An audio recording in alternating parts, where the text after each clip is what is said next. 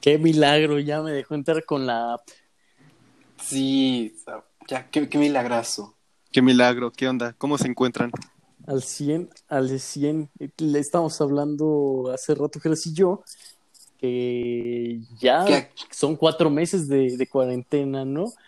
Que cómo se extrañan las salidas, cómo se extraña ir a grill.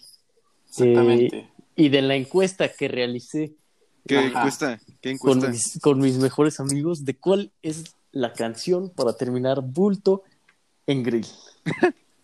Define había- bulto, había- define bulto. pues ya no puedes tomar. eh, Por, por, y porque, explícame por qué estás no se- tirado. Estás tirado. Tirado porque tomaste ah. demasiado, te ambientaste demasiado y no a los excesos. Eso sí, eso sí, eso es una parte muy importante, pues, porque vidas siempre se van a recordar más, no solo por el hecho de que salgamos así de una manera normal, sino por lo que llega a suceder. O sea, creo que eso, en esa parte sí, ten- sí tenemos buenas conversaciones.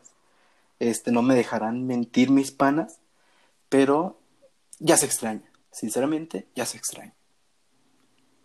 Sí, de hecho, Sí. estaría chido, ¿no? Un segundo podcast como. O bueno, estaría chido como. No, no un segundo podcast porque pues sí sería como medio aburrido estar hablando de lo mismo, ¿no? Pero una sección como off topic, ¿saben? Como hablar de otras cosas que nada que ver con, lo, con el tema principal, pero Ajá. como del cotorreo diario. No sé, no sé qué piensan, estaría chido.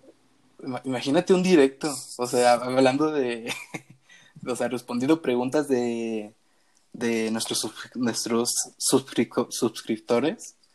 O sea, imagínense, o sea, ya hablando, no sé, hasta de anécdotas graciosas, ¿no? De que nos hayan ocurrido en algún lugar o de que, ¿por qué el lunes de Balín? La... Ese tipo de cosas, ¿no? Estaría muy interesante. Estaría chido. Sí, Algún día. esperemos si sí, esperemos si sí. Pero le estaba contando los resultados de la encuesta que, que realicé. Así es, si nos Eh, quedamos en eso. Los Sí. resultados fueron muy claros, sumamente claros. Opciones, otro trago fue la primera, la segunda, si no me equivoco, es China y la tercera, la canción de Bad Bunny. Eh, solo, solo dos personas votamos por, por otro trago, una por China y el resto aplastó con la canción. Es muy claro el resultado. Como Muy claro el resultado y ya sabemos qué canción poner regresando a la cuarentena para terminar bultos. Que ya va a pasar de moda, fuera, déjame decirte. O Sí, sea, sí, vamos hasta- a estar con, con la, tu, la Tusa 2. hasta güey. Zafaera, Nosotros- hasta Zafaera ya va a pasar de moda. La Claro, yepeta. claro. Yo perreo sola, la yepeta, todo eso, todo eso. Es, es que lo eso que no tiene de malo el reggaetón, ¿eh? Sí, es lo que tiene de malo el reggaetón, que así como llega y sube, también baja. Se va. Ajá. Baja y si no lo perreas, no se disfruta. Y, ta- Y, y- ahorita no pero- se puede. Pero tal vez, o sea, alguna de las que estemos escuchando ahorita, tal vez sean de las que pongan a las 3 de la mañana en grill. O sea, imagínense Sí. escuchar, cuando ya estemos bien rucos, este, que nuestros hijos digan, no, que pusieron este, la yepeta a las 3. Y digo, no, ya, ya, ya, me, ya me quise ir a- a- al papá, de- al hijo de burritos Kevin. ¿Cómo le hiciste? No, esa la bailábamos en nuestros cuartos en cuarentena. Que estemos, cállate, hijo, cállate, hijo, ahí viene mi parte. Si tu novio no te mama el culo. No Estaría padre. ¿no? Todo llorando. todo. Sí, No, de ver. Tu mamá perreaba sola.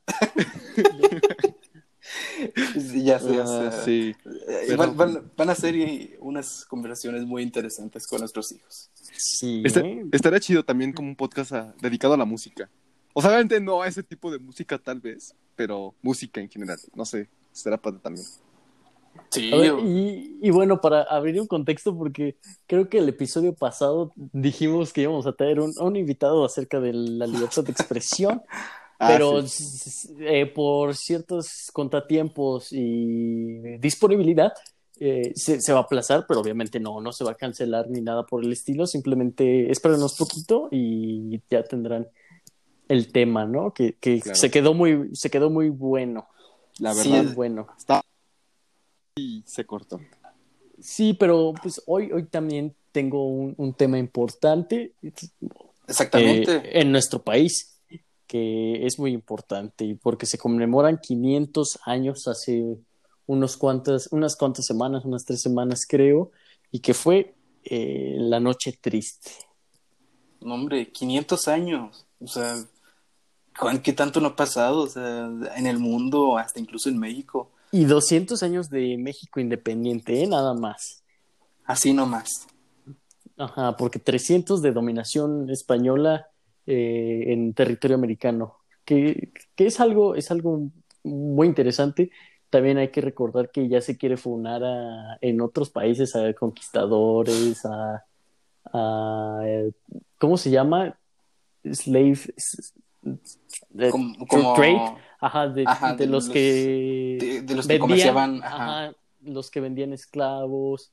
Y es, es un tema interesante, yo creo que lo podemos guardar para nuestro, Sí, nuestro sí, sí. próximo episodio con, con el invitado especial.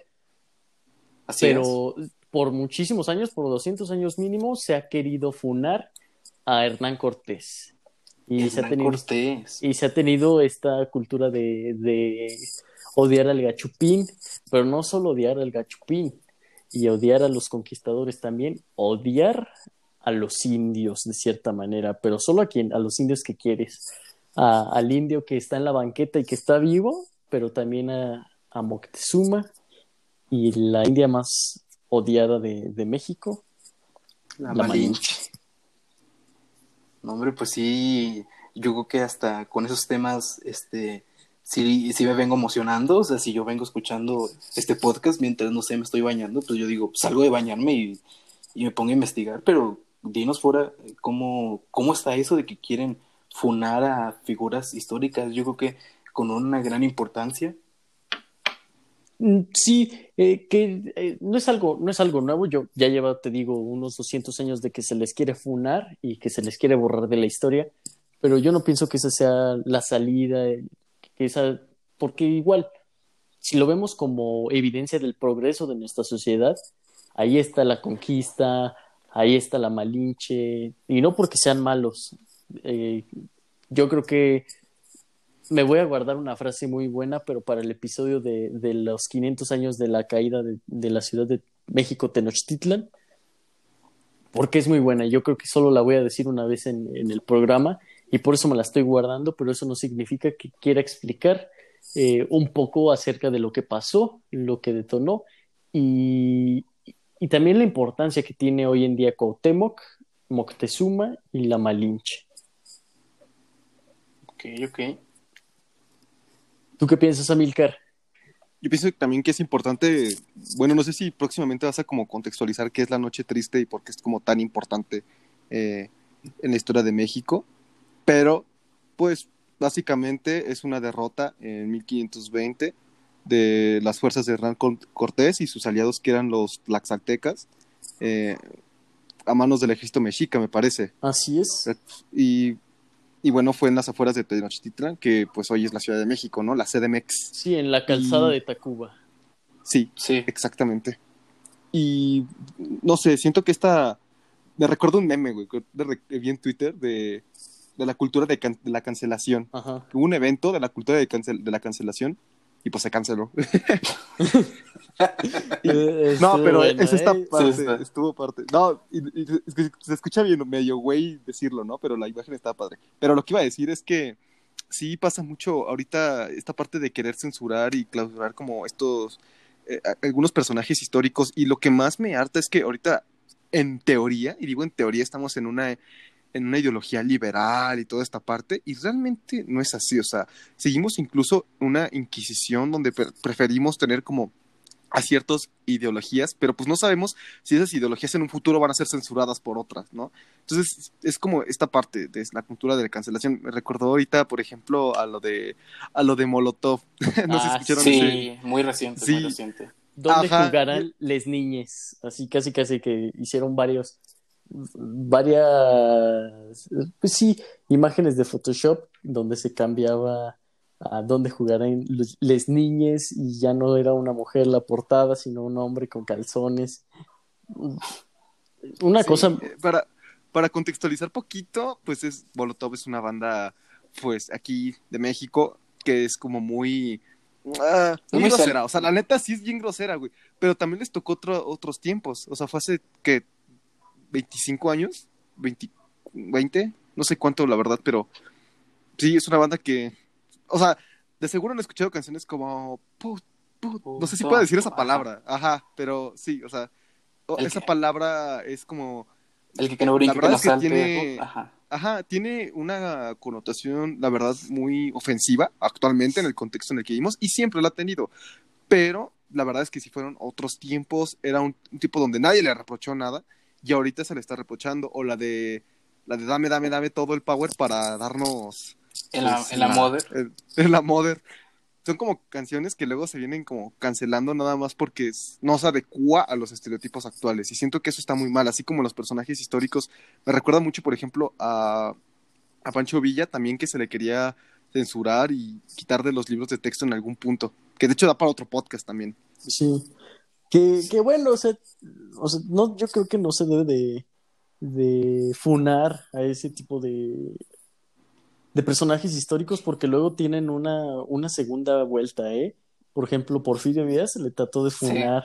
Y mira, ahora ya es el héroe nacional, casi casi. Bueno, de los Whitexicans. Ajá, yo no, yo no estoy muy de acuerdo. Luego podríamos también hablar de esos personajes que han sido funados, pero que regresan y tienen una, pues sí, una aportación incluso más importante que la que tuvieron en vida.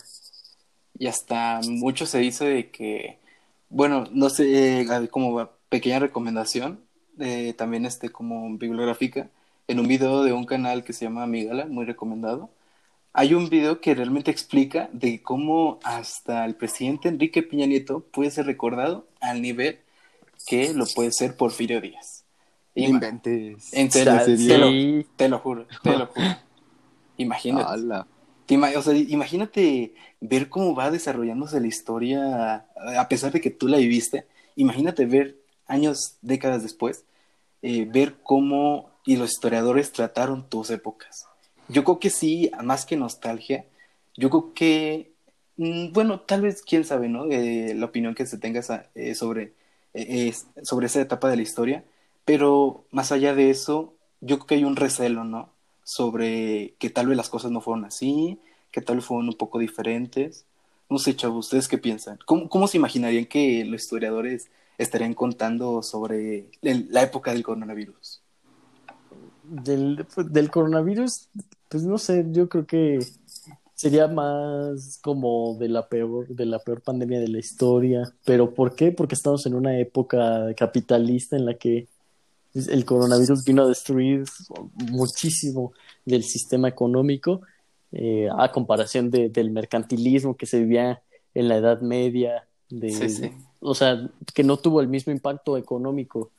Eh, sí, sí en cuanto a las muertes que hubo, pero pues no, no, no en cuanto a, a dejar a millones de personas sin empleos, eh, desbordar, desbordar hospitales, porque ni siquiera había hospitales como, como los tenemos ahora. Yo creo que sí va a ser un- como el, uno de los episodios más negros del siglo XXI y, y de los más recordados. Bueno, yo creo que a mí nunca se me va a olvidar. De, de hecho, hay un, ya hay libros hablando de eso. Ahorita estaba recordándole, perdóname, o sea, la neta, perdónenme, no sé cómo pronunciarlo, pero Slavoj Zizek, Uf. siempre lo digo muy mal. Pues bueno, es el filósofo de Eslovenia. Ajá. De seguro lo dije muy mal. No, o sea, Pero- bueno, también es esloveno y tiene caracteres bien raros y pues como aquí uno, Sí. uno, uno, uno aquí hecho, pues se entiende. Sus zetas tienen acentos, o sea, no sé cómo leer una zeta con acentos. Sí. Pero bueno, el punto es que él ya está, ya tiene un libro, no sé si varios ya. Coronavirus. recuerdo que en mayo publicó, ajá, de, que se llama creo que pandemia, así Ajá. tal cual, ¿saben? Y habla de precisamente de eso, o sea, ya, eh, o sea, ¿saben? Lo que pasó en mayo ya es historia, entonces realmente ahorita seguimos pues, haciendo historia, este, sonó muy de 4T, Sí, eso ¿no? te iba a decir. Pero no, lo que quiero decir es que, o sea, siempre hay algo de qué estar hablando. O sea, ahorita podemos estar haciendo un ensayo sociológico de algo que está pasando actualmente, pero puede trascender a la historia, ¿saben? Eh, Como así como ese ensayo, créanme, o sea, no, no digo que guarden mis palabras, pero sí, neta, recuerden que ese ensayo luego se va a recordar mucho de cómo era el, el inicio de, de la catástrofe del COVID, no sé.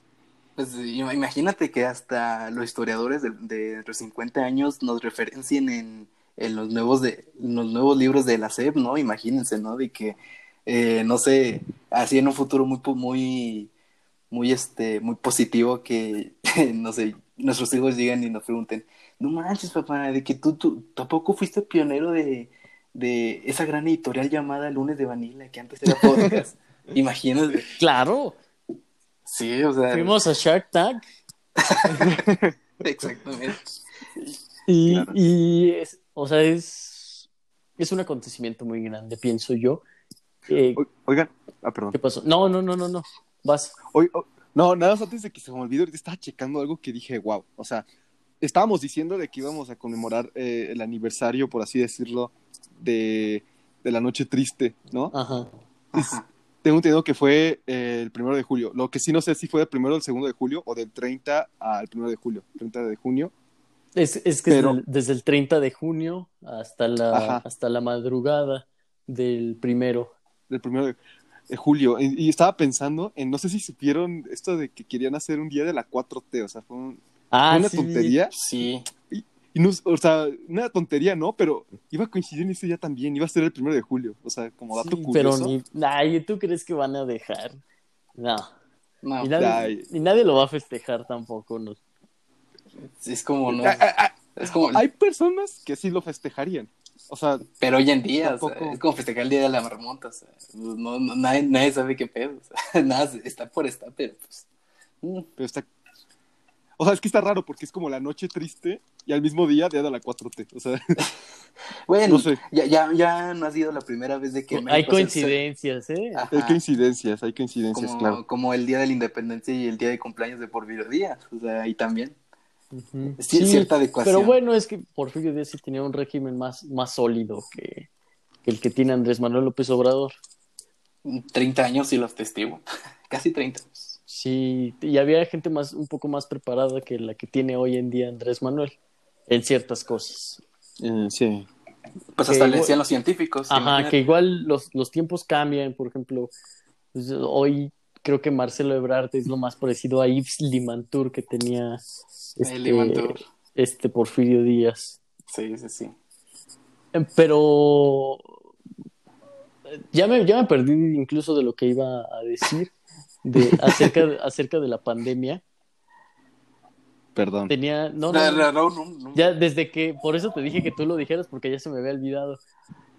Este, bueno, creo que no sé si tal vez iba como de la relevancia de, de la historia o un poco de eh, cómo la vamos a recibir y cómo incluso la percibi- percibimos eh, tiempo después, como por ejemplo podría ser el caso de, eh, de la noche triste incluso y hasta incluso bueno de la conquista en México y yo creo del de los de los de los momentos históricos más polémicos que hasta hoy en día se puede dar dar abasto para Y el más importante, y el más importante de la historia de México, que es la, es la conquista. No, hombre. O sea, lo creo que fue como el trauma, el, el estrés postrauma. Bueno, fue, e- esa conquista fue el trauma de lo que hoy en día tenemos una- un conflicto nacional de manera terrible que puede ser como nuestro estrés postraumático. Todavía lo seguimos sufriendo, a pesar de que ya pasó. Sí, y, y yo pienso que no, no se debe como tal superar, así que digan, ya, ya supéralo. No, porque pues igual eso jamás se va a superar, tenemos que vivir con esta historia, pero sí aceptar que las cosas pasaron de esa manera y que no se pueden cambiar y tenemos que aprender a vivir con ello. Exactamente. Y, y hacer, y hacer algo por quienes hoy no tienen, hoy no tienen la palabra que tuvieron antes. Que eso significa Tlatoani, el que tiene la palabra. Qué bonito, qué, qué bonito nombre, ¿no? Para un gobernante, el que tiene la palabra. El. Pues así le decían a Peña Nieto. Bueno, pero él no tenía la, la palabra como tal. Tenía Y- el peinado. Sí, sí, era guapo.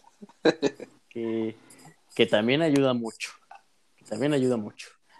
En fin. Pero ahí, ahí, les va, chavos. Yo creo que para entender la noche triste tenemos que en- entender no solo la conquista, sino también qué había antes de la conquista.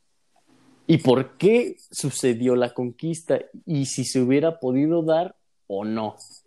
Yo creo que son temas muy complejos que tal vez los recuerden de, de sus clases de historia o tal vez no si tuvieron un mal maestro.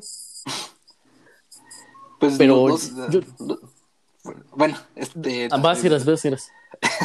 a veces siento de que, de- sí, por ejemplo, en cuanto a primaria, eh, tuve, no sé, tal vez maestros que no eran muy doctos en eso, que hasta, ah, que por ejemplo, en mis primeros años de, de secundaria, creo que para mis exámenes de historia, me, creo que me ayudaban más los videos de Bully no sé si ustedes Sí, conocen. están perros. Están, Ah, están chidos, Son sí. muy buenos. Y- Son muy amenos. Sí, exactamente, y te enseñan lo necesario. Pero pues bueno, pequeño comentario. Y a- algo también está bueno, bueno comentar.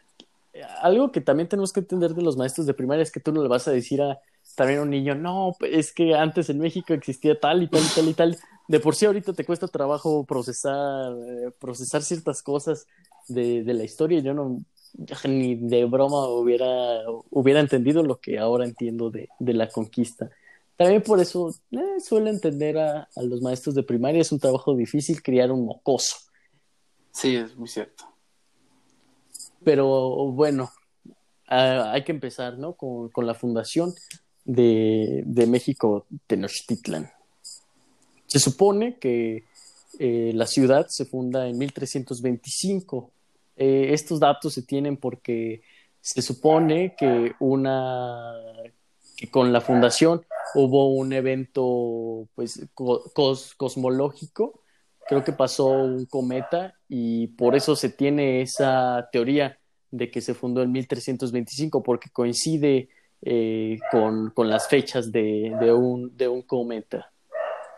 Mm, ¿Sabes? Eso se- me hace muy interesante y que se ve de una manera positiva, porque, no sé, de hecho, creo que si checamos ciertos archivos, históricos de cómo se, iba, se fue dando la astrología en Europa, cuando pasaba un cometa, era como, creo que era como el fin del mundo, y, y ellos, o sea, creo que es que fuera un cometa, era como que a la nación le iba a ir mal, de que iba a haber una guerra bien sangrienta, pero me asombra mucho este cambio de cos- cosmovisión, ¿no? De europeos y eh, mesoamericanos para, para ejemplo, Sí. generalizar. Y, y fíjate, hay, o sea, también incluso en las versiones indígenas de, de la conquista hablan de presagios y hablan de cometas que pasaron, estrellas, y que se asustaron demasiado los mexicas, pero eso no es cierto, ¿sabes? Yo, yo no pienso que sean ciertos aquellos presagios que anunciaban la, la caída de Tenochtitlan. Hay un pinche perro aquí al lado que no se calla. Ya, ya le cerré. Pero, o sea, anunciaban, anunciaban esa, esa caída, pero ¿saben por qué trajeron esos presagios? Para legitimar la caída y hacer ver menos al, al indio Tenochca. Ahí les va. Se funda la ciudad en 1325. eh, eh, existe algo que se llama la tira de la peregrinación, que explica cómo llegaron los, los aztecas, porque vienen de Aztlán, que es el lugar de extrema blancura, o el lugar de las garzas, eso son unas interpretaciones que se tienen de Aztlán, por eso se llamaban aztecas. Y desde Aztlán trajeron a su dios Huitzilopochtli, que les iba a decir dónde iban a fundar su ciudad. Aquí hay, este es un rollo de legitimar tu poder como ciudad, ¿no? Como lo era Roma con Rómulo y Remo y la loba que les dio de mamar. Pero aquí, para decir que ellos venían, tenían una descendencia eh, de los dioses, pues yo pienso que se inventaron esta historia de que Huitzilopochtli les dijo que se iban a, a encontrar un águila devorando una, una serpiente en un nopal y que ahí iban a ser su, su ciudad. Pero no es así. Ellos llegan de Aztlán al Valle de México, ahí encuentran a varias culturas que los empiezan a someter, en- entre ellas Azcapotzalco, y son esclavos como tal de, los señores de, Azcapotzalco, y así duran varios años hasta que empiezan a tomar un poder militar que, que aprendieron por ir, por ser guerreros de parte de, del señor de Azcapotzalco, ahí aprendieron el arte de la guerra y empezaron a tomar poder hasta que crecieron y crecieron como, como ciudad, se fueron a, se liberaron, se fueron a lo que hoy es México Tenochtitlan, fundaron su ciudad, pero hay que entender que México Tenochtitlan eh, y Tlatelolco son ciudades gemelas, pero sí son distintas. ¿Por qué? Porque los tlatelolcas y los tenochcas son mexicas ambos, pero tenían sus diferencias. Así que Tlatelolco se dice, no me acuerdo bien si son 11 o 13 años después se fundó la ciudad, pero se separaron. Igual siguen siendo mexicas, pero con ciertas diferencias. Y ahí, ahí está un, un rasgo de identidad que más adelante podremos ver. En fin, empiezan a tomar poder los mexicas, eh, se hace cada vez más grande su, su, poderío. Llega un punto en el que el rey Nezahualcóyotl de Texcoco eh, se hizo muy poderoso, o sea, todos hemos escuchado de Nezahualcóyotl, e hizo su alianza con los, los de México Tenochtitlan, con los mexicas, y se generó la triple alianza, que eran los de Tacuba o Tlacopan, eh, México Tenochtitlan y Texcoco o Texcoco. En fin. Yo, quisiera, yo creo que Nezahualcóyotl para la época sí era la piola, ¿no? Sí, y además, eh, o sea, el señor militar, pero poeta también. Era el que te iba a decir. Que sí, y, y, filósofo. No, hombre. Pues eso le valió estar en, los, en, los, en el billete de 100 pesos. Sí, y también tenía tribunales de apelación, que no son como los conocemos ahora, porque quieras o no, sí tenían una cultura un poco más militar y no existían los juzgados como los tenemos ahora. Yo creo que era más como en el derecho mercantil que tenían, de que tenían mercados y si no sabían cuánto costaba uno, tenían que ir con un juez para que les aclarara. En fin, eh, se llega a la Triple Alianza, crece demasiado con el padre de, de Cuauhtémoc, Ahuizotl, con Axayacatl, que es el padre de, de Moctezuma y les heredan ese gran, ese gran imperio. Llega Moctezuma, Moctezuma II, Moctezuma Xocoyotzin, al poder en 1502, si no me equivoco. Estos chavos, eh, este chavo, perdón, eh, comienza su, su reinado y era muy joven en realidad Moctezuma. También los conquistadores eran muy jóvenes y vemos las, las edades, no pasan de los 40, 35, 36 años tenían cuando, cuando se encontraron. El punto es que estos, estas dos culturas, los tlaxcaltecas y los mexicas, hicieron un trato, ¿no? Que se, que se consistía en hacer guerras donde entrenaran sus guerreros y donde pudieran capturar a, a sus enemigos para ofrecerles el tributo de sangre a sus dioses. Eh, Esto se le llamó las guerras floridas. Conforme fueron avanzando, se empezaron a matar nobles de, de cada una de las ciudades y esto generó un odio entre, entre las dos ciudades.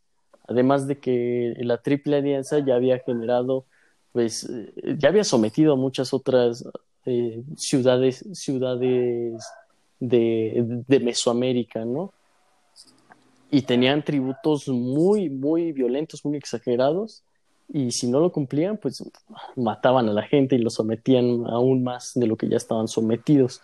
O sea, los mexicas tenían una cultura militar, guerrera, en la que o sometían o, pagaban. Pero pues, pero pues qué terrible, qué, terrible tener un, un, país que solo dependa de, de los tributos de guerra, porque imagínate, cuando haya tiempos de paz, pues cómo te mantienes. Vas a, vas a implotar, yo creo que en algún momento.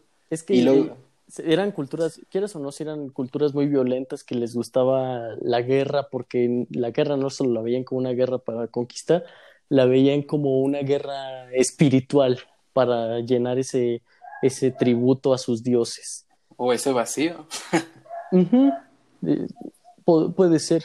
Puede ser que sí, pero tenían una justificación espiritual para hacer la guerra entre ellos mismos. El punto es que se agarran. Sí, de hecho. Sí, ajá, vas a Milcar. No, perdón, nada más este, decir que de hecho a, los prisioneros de, esas guerras se los se ofrecían a Huitzilopochtli, ¿no? O sea, se, se sacrificaban, pues. Sí, se sacrificaban en el templo mayor que estaba dedicado a Huitzilopochtli y eh, del otro lado a, Tlaloc. Eh, en fin, que crean una enemistad no solo con, no solo con los tlaxcaltecas, sino con muchas otras ciudades de, de Mesoamérica. Hubo, hubo ciertas expediciones que realizaron los españoles, pero que no culminaron en nada, como la de Juan de Grijalva, No y, y en la que eh, naufragaron este, españoles. Uno que tuvo su familia y otro que era un padrecito que, que quedó en las costas de, de Quintana Roo, de Yucatán, sí, de Yucatán creo que sí. Y, y pues como era un padrecito, él, él se quedó puro y casto con un libro, con un libro de horas, o sea, para un libro para orar, y ahí esperó hasta que llegó la expedición de Hernán Cortés desde Cuba, que se escapó y se rebeló de este Diego Velázquez, el gobernador de Cuba. Y como le informaron que había ahí náufragos españoles, fueron por ellos. Jerónimo de Aguilar, así se llamaba el, el padrecito, pues aceptó porque pues él no se sentía tan identificado, pero en ese entonces, en esos años que estuvo varado en, con, con esa cultura maya, aprendió, aprendió el idioma de ellos y eso le sirvió demasiado a Cortés. Total que el otro náufrago, Gonzalo Guerrero, se quedó con, se quedó con su familia, con sus hijos y su esposa, y pues él era, él era capitán, ¿no? Ahí en tiempos de guerra. Y incluso él peleó contra los, contra los españoles cuando empezaron a conquistar esas tierras de- del sur de, de la República. Total. Agarran a, agarran a, a Jerónimo de Aguilar, llegan a, llegan a Veracruz, ahí llegan con un señor al que le declaran la guerra, el cacique gordo, eh, pierden la guerra a los indios, les dan tributos de mujeres y entre esas mujeres está la Malinche. Uf, Y la. Malinche era una mujer muy estudiada, eh, que conocía varias lenguas, entre ellas el náhuatl y también pues el maya. Y ahí se creó un, un intérprete, ¿no? Que era entre la Malinche, que traducía del náhuatl al maya, y Jerónimo de Aguilar del maya al español. y fuera una pregunta aquí que me surgió un poco. Y es de que, ok, eh, sup- supongamos que Cortés, eh, cuando ya empezó a, pues, a- a- al menos a ten- como tener cierta influencia en estas zonas, ¿tú crees que, por ejemplo, esta asimilación, o no sé cómo llamar este, este fenómeno, pero, por ejemplo, en las guerras, al menos un poco más, más actuales, ocurre algo que es este, algo más sutil, algo más pacífico, que es como ir metiéndote poco a poco en la cultura de tus enemigos e irlos acabando desde adentro. ¿Tú, tú crees que realmente estos esfuerzos de Cortés por entender la cultura que estaba en estas regiones era más una táctica de guerra o era simplemente algo más cultural? No, era una táctica de guerra completamente, porque también hay que entender que las culturas mesoamericanas eh, eran una cultura militar que vivía de la guerra en un ámbito espiritual. Así que Cortés le dicen que cómo está el contexto de que los mexicas tienen dominados a todo, a todo el, el lugar de Mesoamérica y el Valle de México. Y pues, él aprovecha eso y le dice a la Malinche que esa es su oportunidad para que se alíen a él y los derrote. Ok, ok. Es- no les voy a contar, o sea, todo, todo lo que pasó. El punto es que van avanzando, van avanzando poco a poco, llegan a Cholula, a Puebla, y ahí estaban los cholultecas, que eran aliados de los mexicas. Llegan, reciben a Cortés, eh, no dejan entrar a los, tlaxcaltecas, que para este entonces ya se habían unido a Cortés porque eran los principales enemigos de él. Habían tenido un, un pequeño enfrentamiento que ganaron los, los aztecas, pero los, perdón, los españoles y los tlaxcaltecas dijeron, ¿sabes qué? Aquí podemos, aquí podemos utilizar a los españoles para vencer a nuestros enemigos y tener el control del Valle de México. Entonces, como ya Cortés había entendido esa cultura de la guerra y de cómo existía un odio hacia, hacia los mexicas, eh, lo aprovechó y lo supo aprovechar muy bien. Llegan a Cholula, se quedan afuera de la ciudad los tlaxcaltecas, pero entran los, entran los españoles. Lo que pasa es que hubo una matanza. Ok, ok. de muchísima gente de Cholula. No se sabe cómo inició. Hay, hay varias, hay varias teorías. Una de las españoles es que estaban planeando una conspiración contra ellos. Y otra es que simplemente como eran aliados de, de Cortés, eh, pues de, de, perdón, Ajá. el Tlatoani, pues los mataron. Uy, Los mataron para que hubiera menos oposición a su intento de conquista. Moctezuma ya sabía de esto. Desde que llegaron a las costas, Moctezuma les envió regalos para que se alejaran. Regalos, discos de oro y de plata, este, piedras preciosas, chalchihuitles, que son una piedra de jade, eh, varios escudos, penachos, o, ah, ¿cómo se llaman? Plumas de aves, cosas que ellos veneraban mucho, pero esto solo acrecentó la, eh, la búsqueda de oro con la que con la que tanto soñaban los españoles, que lo que buscaban era saquear la, la ciudad y regresarse a España. sí, o sea, Es- ese era el objetivo, en un principio. sí, o sea, pues eh, creo que es este lo, hasta como el objetivo de las guerras, o sea, conseguir más de, de los recursos que inviertes. Y, y regresarte a tu lugar de origen. Exactamente. Entonces, es... Sí, y- Ajá, vas a Milker. No, sí iba a decir que tampoco es como una super idea darle regalos como para que se vayan, ¿sabes? O sea, es un poco, ¿no crees que es un poco ambivalente pensar eso? Es que Porque al final dio muestra de que sí había una gran, Riqueza. una gran explotación, un gran recurso, una gran riqueza por aquí, ¿sabes? es que trataba de... Él los veía desde otra concepción totalmente distinta, Es el en la, en la que si él daba tributo a ellos, lo dejarían en paz, como, Claro. lo está, como ellos lo como las otras culturas lo hacían con ellos. Aquí es más un tema cultural, que no conocían la guerra que hacían los españoles y, to- y en toda Europa. Él pensó que hacía eso, pero no, acrecentó más su, la codicia de, de los españoles.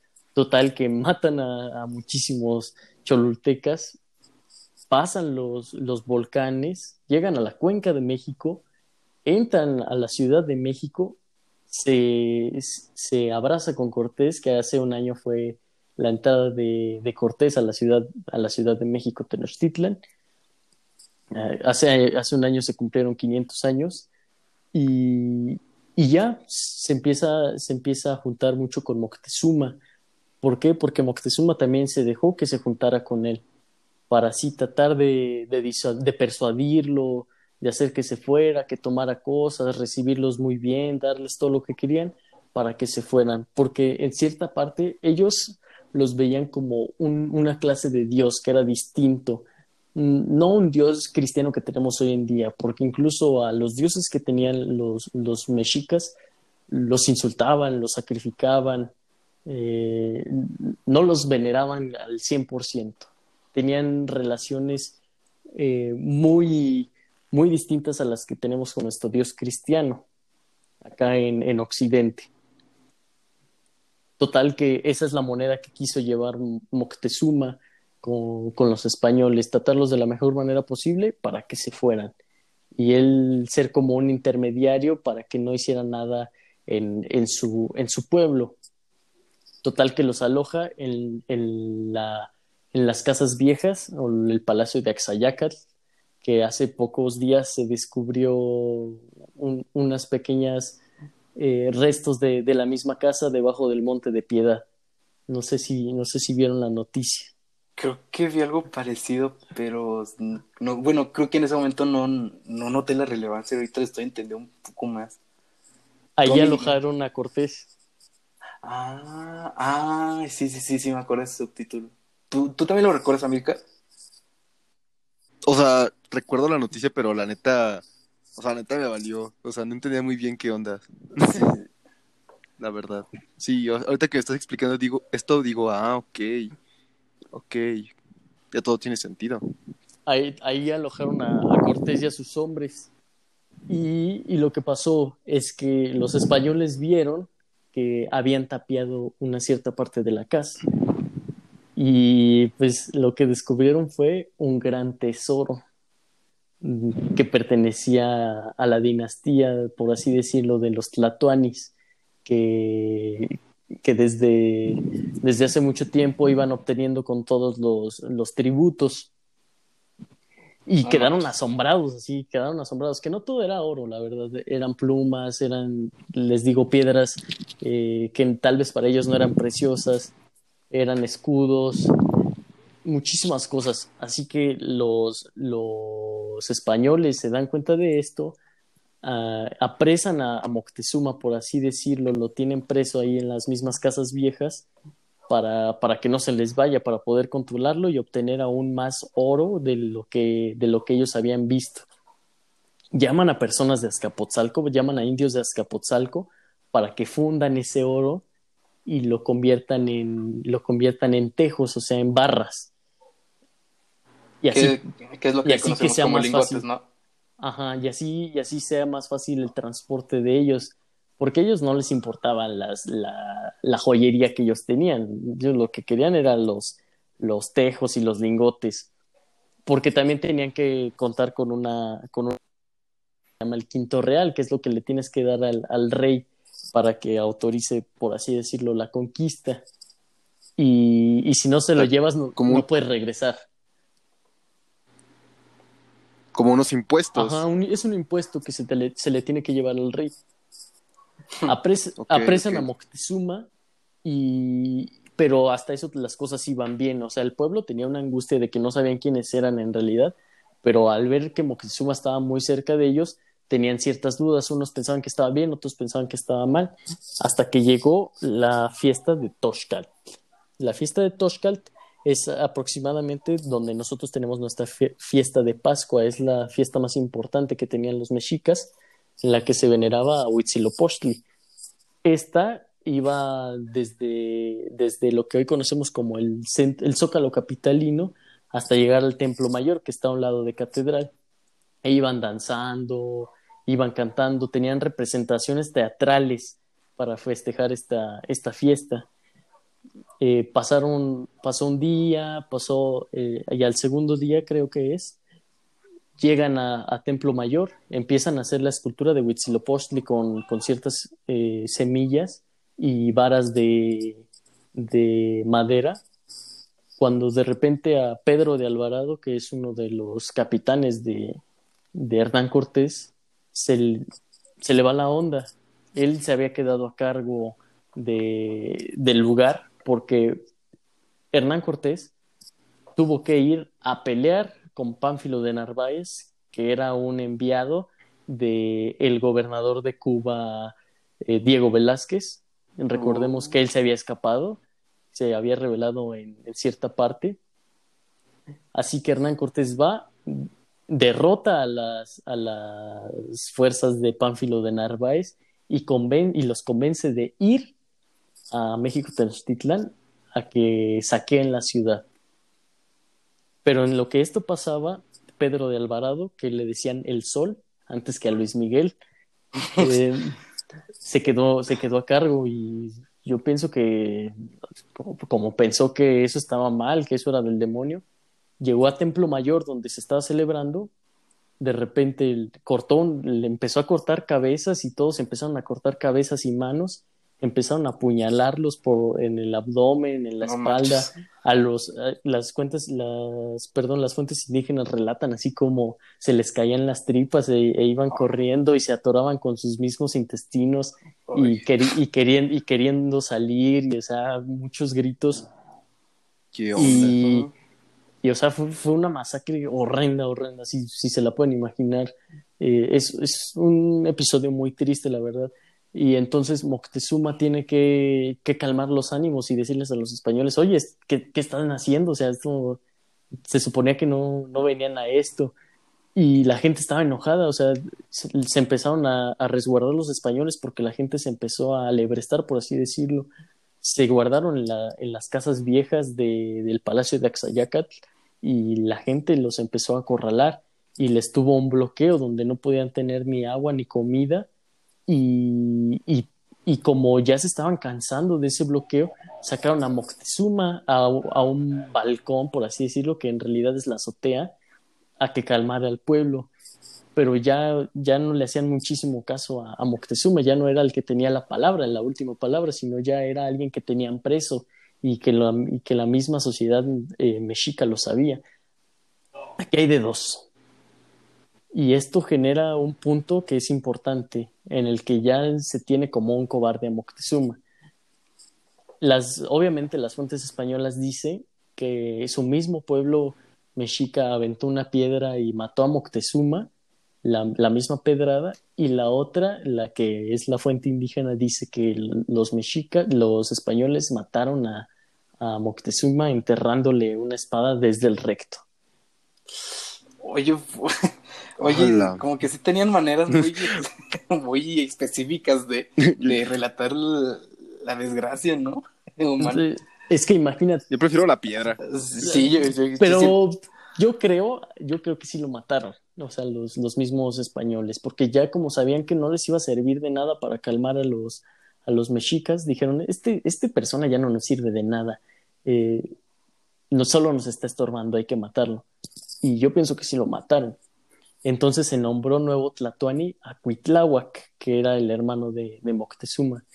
Este fue el que estuvo a cargo del el ataque de la Noche Triste, pero ahí va. Después de la fiesta de Toshkalt, como ya tenían un bloqueo, tenían que escapar de la ciudad.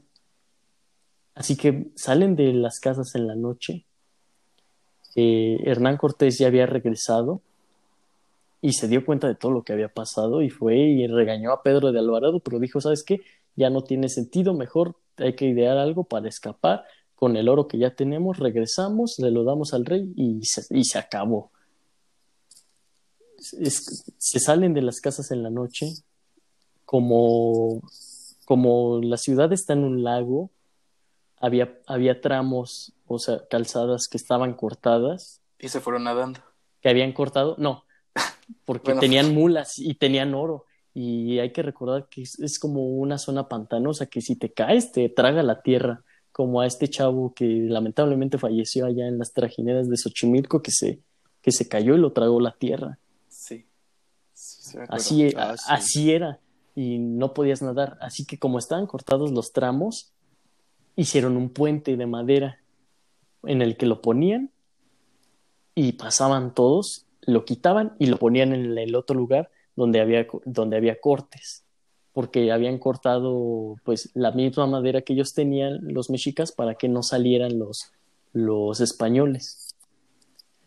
Iban ya casi a la mitad cuando de repente esta, esta es muy romántica la, la, la, fuente, la fuente indígena que dice que una señora los vio em, escapando de la ciudad. A ver, deja, aquí tengo, creo que aquí tengo la cita. Deja. Yo creo, que fue la, yo creo que fue la señora más chismosa de Tenochtitlán, ¿no? Sí, y, fue, fue algo, fue algo, ya lo tengo aquí, ya lo tengo aquí. Se dice, se descubre su vida. Una mujer que sacaba, que sacaba agua los vio y al momento alzó el grito y dijo, Mexicanos, andad hacia acá, ya se van, ya se van traspasando los canales vuestros enemigos, se van a escondidas, entonces gritó un hombre sobre el templo de Huitzilopochtli. Bien se difundió su grito sobre la gente. Todo mundo a su grito. Guerreros, capitanes, mexicanos, se van vuestros enemigos, venid a perseguirlos, con barcas defendidas con escudos, con todo el cuerpo en el camino. Y, y los descubrieron escapando de la ciudad. Y aquí es cuando los, los tlatelolcas con sus canoas fueron a los canales y les empezaron y los empezaron a agarrar a flechazos eh, los empezaron a, con las mismas lanzas a atacarlos a apuñalarlos y, como ya habían pasado los canales Cortés y Cristóbal de Olid que eran pues gente importante de, Cortés y muchas personas ellos alcanzaron a escapar pero Pedro de Alvarado que estaba en la retaguardia le fue más difícil. Existe una leyenda que se llama que Pedro de Alvarado alcanzó a saltar y que fue el, último sobreviviente, e incluso ya hay una calle en la Ciudad de México que se llama Puente de Alvarado, por su gran hazaña, ¿no? Desde el punto de vista español. entonces escapan. Pero como muchas personas se ahogaron, entre ellos tlaxcaltecas que iban en la retaguardia y muchas, y muchos animales, caballos que tenían ahí, eh, que transportaban el, el, oro y el quinto real, se, se hundió todo. O sea, todo el oro que se llevaron se hundió. Y entonces ahí. O sea, literalmente se hundió. O sea, literalmente. ¿Crees? Se lo tragó el agua. ¿Aún existe como vestigio de, de, eso? ¿Crees que aún.? Claro. Eh, este, obviamente los, los mexicas sacaron lo que pudieron y, y, hasta hace unos años, creo que en los ochentas descubrieron un tejo, un tejo de oro que cumplía con las mismas características de las fuentes de aquellos que se habían perdido, que se los había tragado, que se los había tragado el agua y pues eh, no, no, sé en cuál museo esté, pero ahí lo, lo podemos ir a ver. No manches, ha sido algo increíble de ver. Sí, y o sea, muchísimos años después. Total que como perdió el oro y, y tenía que recuperarlo, si no, pues le iba a ir muy mal si regresaba a España, se le llamó la noche triste, porque no podía regresar con las manos vacías y porque le habían quitado todo el oro. Y hay muchos que dicen que es una noche alegre, pero yo no pienso que sea una noche alegre. Tal vez puedo ser alegre para los, los mexicas, pero es que muchas personas murieron y ninguna conquista, ninguna batalla es, ninguna guerra es, es alegre. Yo por eso pienso que no se le debería llamar una noche alegre.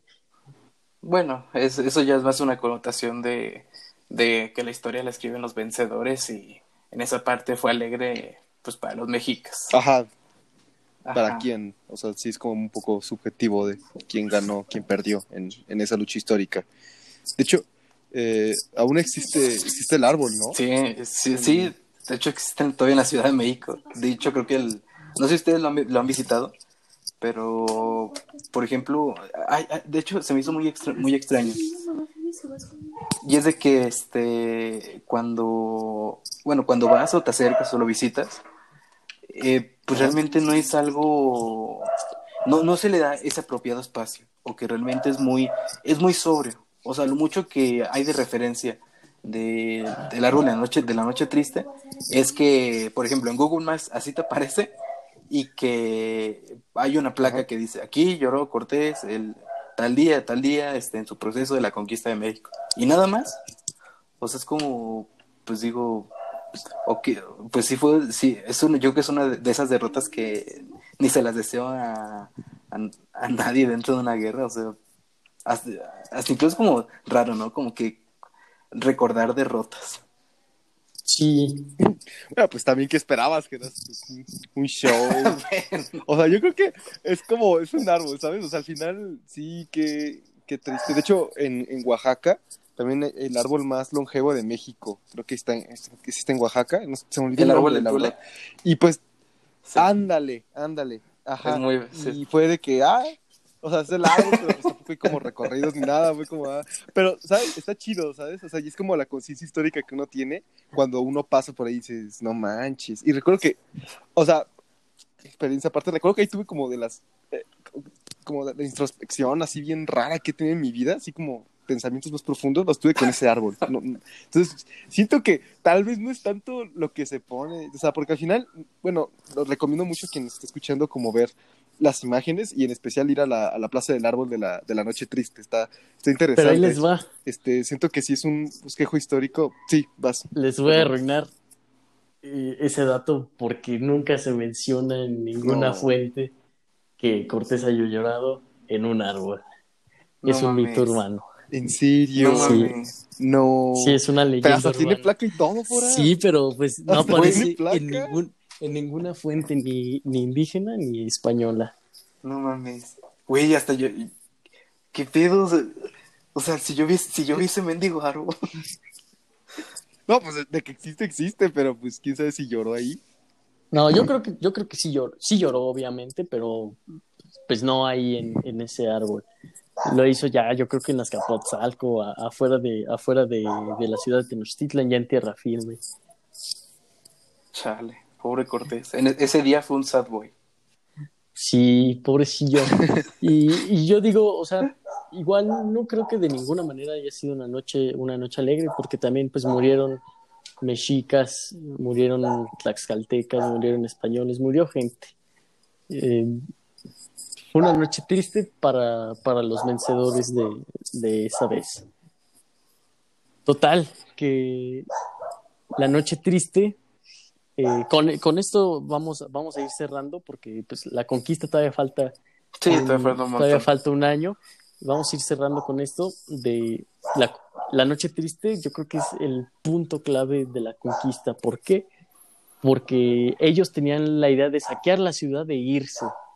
Y como ya habían perdido todo ese oro, tenían que regresar, ir por más y, y darle el quinto real al rey de España, porque si no les iba a ir muy mal. Y por eso lloró Cortés, porque le iba a ir muy mal, porque lo había perdido todo.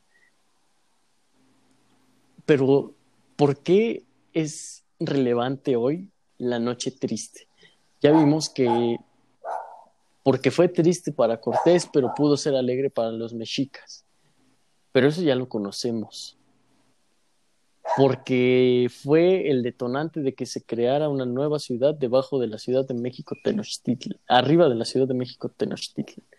También eso ya se ha aventurado, pero está esta historia de que ya se ve a, Moctezuma como un traidor, un cobarde, una persona que no tuvo el suficiente valor para defender a su pueblo de los españoles. Y la noche triste detonó eso, esa idea de que Moctezuma era un cobarde. Yo no creo que Moctezuma fuera un cobarde, yo creo que es un hombre que se trató de adaptar a sus circunstancias, trató de combatir una cultura totalmente desconocida a él y que fue, fue un, gran guerrero, fue un, un estratega cuya estrategia no salió de lo mejor, pero a fin de cuentas hizo lo que pudo, él amó a su pueblo, él trató de, de amar también de cierta manera a los españoles para que no hicieran nada a su ciudad. Y, y desgraciadamente los españoles tenían una cultura muy distinta que no entendían eso. Y murió este, de una manera muy, muy mala. No se sabe ni siquiera dónde pudo haber sido enterrado para tener un trabajo, no se ni siquiera se les hizo, yo creo que una ceremonia fúnebre digna porque su pueblo lo terminó, pues sí, menospreciando. Y hoy en día, si buscamos, por ejemplo, la biografía de Moctezuma o de Cuauhtémoc en el canal de Clio en otro, o en otro, veremos que se tacha de Moctezuma como un cobarde que no supo defender a su pueblo. Pero yo no creo que haya sido un cobarde. Simplemente es una jugada que no le salió como él esperaba. Bueno, sí, en esta parte sí es muy interesante ver o al menos plantear como esta pequeña conversión y más o menos con esto voy, concluyendo al menos de, un montón de impresiones que he tenido a lo largo de este episodio. Y es de que, bueno, aquí podemos plantear, sí, lo que decía de que vale plantear varias preguntas sobre si realmente la buena voluntad de una persona lo puede, pues más allá de legitimizarlo, justificarlo de sus tal vez equivocaciones o malas acciones, o incluso de que también nos podemos pensar de que, ¿por qué se, se le relaciona así a, a, este, a Moctezuma? Y es de que, por ejemplo, no sé, creo que al menos en la historia de Europa era muy común ver que, por ejemplo, no todos los reyes de todos los países en todos los tiempos este, fueron recordados. Por ejemplo, no era, no, era, por ejemplo, de igualmente visto, por ejemplo, la figura de Carlos V en su momento o la figura de Guillermo el Grande en Prusia en su momento. ¿Por qué se le relaciona así? Simplemente porque este, ganaron guerras o simplemente no las, o no las perdieron o simplemente el destino no jugó tanto su no, no jugó tanto en, en su contra como por ejemplo si lo fueron con otros con, sí, en mi caso con de Moctezuma. ¿Ustedes qué piensan, chavos? Oye, yo creo que metemos a los perros, ¿no? Para que opinen también. el, ya sé, el podcast estuvo ya sé, No, pues opino que. No. siento que sí hay que como analizarlo cada una de estas partes. De hecho, iniciamos el podcast diciendo como cómo se lleva la educación y cómo el sistema educativo luego nos habla de una historia como de héroes y villanos. Y también es como un tema polémico. O sea, y tampoco siento que está como del todo mal. Porque como habías dicho, ay, no recuerdo si fuiste tú, eh, fuera o Gerardo, quien ha dicho que así es como más fácil el aprendizaje. Entonces, siento que al final, pues sí, o sea, es mejor como enseñarles una forma, si no que no me como didáctica, al menos sí como más entretenida, más amena hacia la, hacia, hacia la, hacia el niño que está aprendiendo. Pero sí es importante ya luego, posteriormente, saber si realmente fue una noche triste, si fue alegre, si fue neutra, si realmente Moctezuma le cedió el trono, como se dice, ¿no? Que le regaló el trono a Cortés, eh, que el trató a ni derrotado y toda esta parte. Siento que es importante ya luego cuestionarse si realmente fue así, como el contexto histórico y ver como los beneficios y, y también como algunos eh, perjuicios que tuvo, por ejemplo, las, las, pérdidas. Yo también tengo como, como conflicto en eso, ¿saben? Cuando luego se conmemoran guerras o esa parte, al final sí se perdieron vidas, al final sí hubo un bando que, que fue sometido. Entonces, no sé, siento que es importante de la historia también dignificar a los vencidos, ¿saben? Sí. Es, este, es una parte interesante de la historia y como conclusión sí me gustaría también, bueno, no sé si ya llegamos a las recomendaciones, pero sí me gustaría un, un clásico, de seguro ustedes ya lo conocen, la historia verdadera de la conquista claro, de, de Bernal Díaz. Sí, sí, sí. Clásico. Exacto, de Castillo clásico. es buenísimo, un clásico. Quien no lo haya leído, pues y ahí es, está. Y es de tarea, igual emocionante, así como el, lo puede ser el Quijote o, o Guerra y Paz. No sé, es, es, es, muy apasionante ese libro de, de Bernal Díaz del Castillo. Así es. Claro. ¿Tú? Eh, bueno, fuera, de hecho, este, me acabas de ganar la recomendación literaria de esta semana. Uh -huh. Y es este una obra que ahorita le estoy dando, le estoy, le estoy dando galleta, y es este Guerra y Paz de León Tolstoy. Realmente es una bueno, ¿cómo escribir este? Bueno, es, es, es de esas obras que se quedan como legendarias al grado del Quijote y porque principalmente es una reconstrucción de lo que en ese momento, en el, en el siglo del Tolstoy, fue como par, paradigma de la cotidianidad de, de esas sociedades, si era el tema de la guerra y la paz, o el hecho de que, o el mito, si lo maneja mucho Tolstoy, de que si realmente la justificación de la guerra es buscar la paz, si siempre ha sido así. Pero bueno, eso es un, mi recomendación. ¿Tú, Fora? Mm, yo, eh, yo tengo unas, unas cuantas, sí, sí son varias. Primero que nada, eh, ya van a ser, ya va a ser un año de, de la muerte de Miguel León Portilla, antropólogo, historiador, eh, que rescató la, la, cultura, la cultura náhuatl, náhuatl. Uh -huh. eh, y él escribió junto con su maestro el padre Garibay, eh, tradujo las obras de Fray Bernardino de Sagún, el libro 12, que es lo que cuenta la conquista de México desde una visión de los indios, la visión de los vencidos, que así se le llamó al libro que, que publicó.